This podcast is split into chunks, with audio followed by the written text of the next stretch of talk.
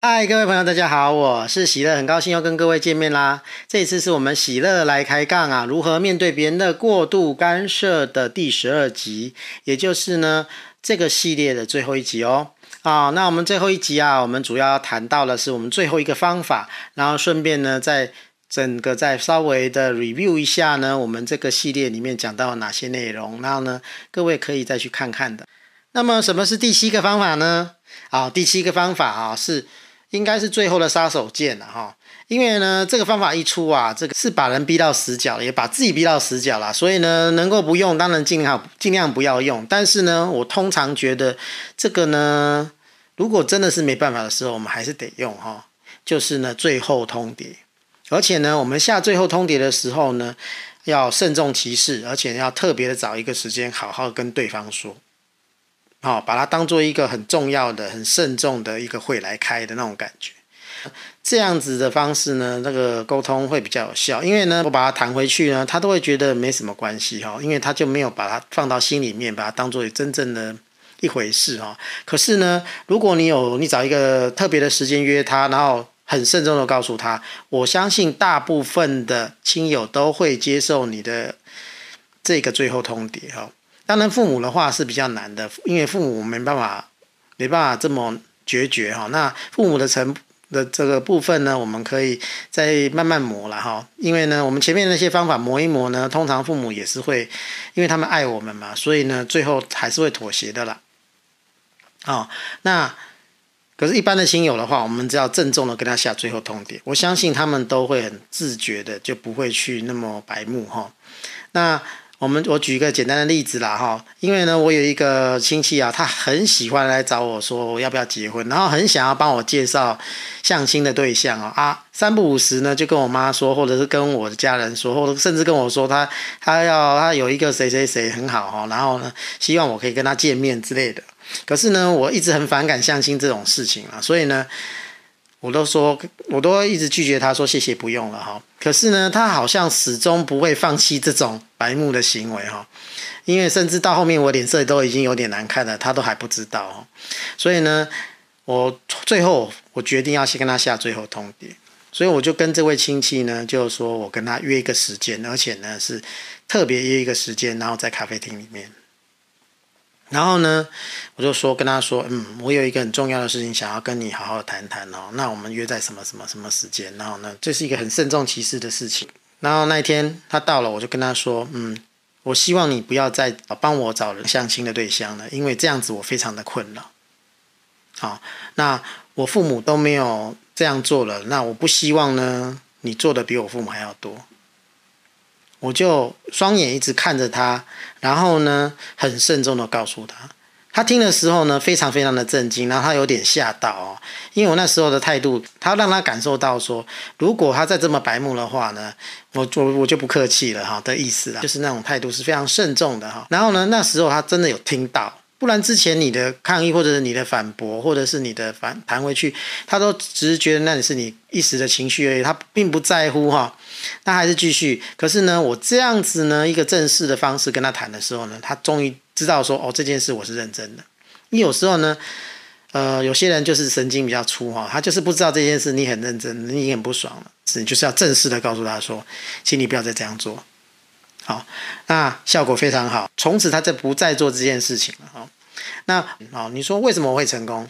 我也下过最后通牒啊，我也跟谁谁谁说过啊，可是他没有理我，对不对？啊，我相信有的人有下过类似的东西，可是好，有人觉得说根本没有屁用啊。第一件事情哦，我要跟各位讲，第一个，请你从头到尾看着他的眼睛，而且很慎重的。很直接的讲，然后在第三个呢，在你的心中要下一个决定。如果对方还是这么白目，那不惜跟他断裂关系，要有这样的觉悟。如果你有这样的决心的时候，我相信这样的最后通牒的效果一定会传递到他他的心里面。除非他很白目，他真的就是不在乎。那你不在乎，他如果不在乎你，那你不需要在乎他。好。我相信呢，如果你你你愿意这样捍卫自己的这个自我边界的时候呢，没有人可以拿你怎么样。好，那这就是第七个方法哈。很简单，对不对？哈，那但是呢，前提是你自己的心态要站稳，是内心的这个呃自我心理建设要非常的稳固，而且清楚你自己要什么。这个时候呢，对方就没有办法对你如何。好，那么呢，这个系列呢，我们讲了很长的时间哦，大概有三个月的时间。所以呢，我想呢，有些人呢有从头靠尾看完，有些人呢是中间插进来看，哦，前面的东西没有看。啊，所以呢，我们稍微做一个简简短短的一个小小的复习啊、哦。第一个呢，就是温和坚定的拒绝别人的过度干涉啊，我们用温和啊而坚定的态度呢去拒绝别人。第二个呢，是从小处建立自我边界啊，这是属于内力的培养部分。因为呢，有些朋友来告诉我说，哎呀。我没有办法哈，我说不出拒绝的话哈。那我的我跟别人之间的界限都很模糊哈，我也不知道呢，别人这样子已经踩到我的界限了哈。能能攻能头轻骨，他就是软土哈，所以就任人家踩，任人家任人家欺负哈。所以呢，这个时候我们要开始建立，把自己硬起来，建立起来哈。所以呢，要建立好自我的堡垒，自我的界限啊。我们从小小的地方开始，譬如说，我们的房间不准。别人进来，我们个人私人用品不准别人使用，然后呢，告诉别人等等哈，慢慢的建立起来，让对方建立一种印印象，就是说哦，他开始已经开始重视自己的边界了，他很该在在乎这些事情，那我们要开始尊重他，我们也会获得别人的尊重啊。但是第三个呢，就是呢，我们要消除一些等号，因为我们在心目中心里面有很多的等号，会让我们失去自我边界。第一种呢，就是好人等号，就是说我要我必须是个好人啊。那好人就等于什么啊？好人就是等于温和、温良、恭俭让哈，让人家呢喜欢我。如果没有这样，哦，就会我就会被别人讨厌。哦，这也是一种等号，不是好人就会被讨厌，真的吗？啊，其实这里面很多很多的迷失哈。那再来第二个，第二个比较可怕的等号就是孝道血滴子哦。啊，什么是孝道血滴子哦？就是呢，父母呢常常在我们情绪做情绪勒索，或者是想要要求我们去顺从他的时候，最常用的法宝就是你不孝。可是呢，孝不等于顺。我们常常认为孝就是等于顺，顺就才是孝哈。啊，那个这个等号呢，其实是莫名其妙、莫须有的，要拿掉。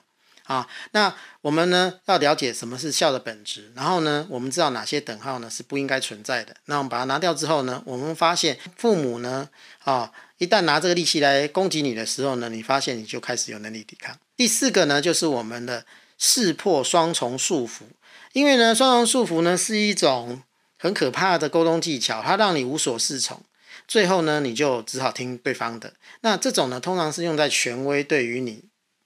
之间的关系，他们常常用这种技巧让你无法抵抗，然后最后就只能弃守，只能听完全听从对方了哈。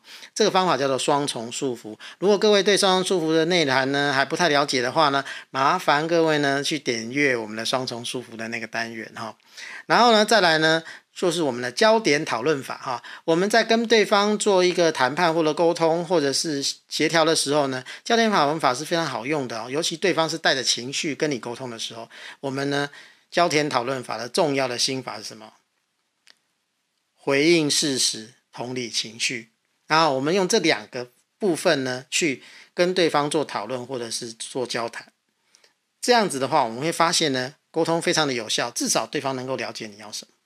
啊，而不是完全吵完架，然后什么都不知道啊，对方还是依然故我，他还是没有接到你要的你的反应的讯息，他还是不清楚。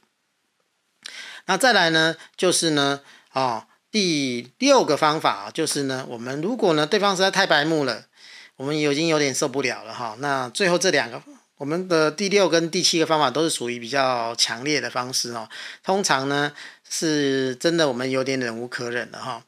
好，第六个方法是呢，揭露对方的动机。我们把他在过度干涉里面所隐藏的心态或者是动机，把它揭露出来，对方就会被我震慑住，然后呢就会知难而退。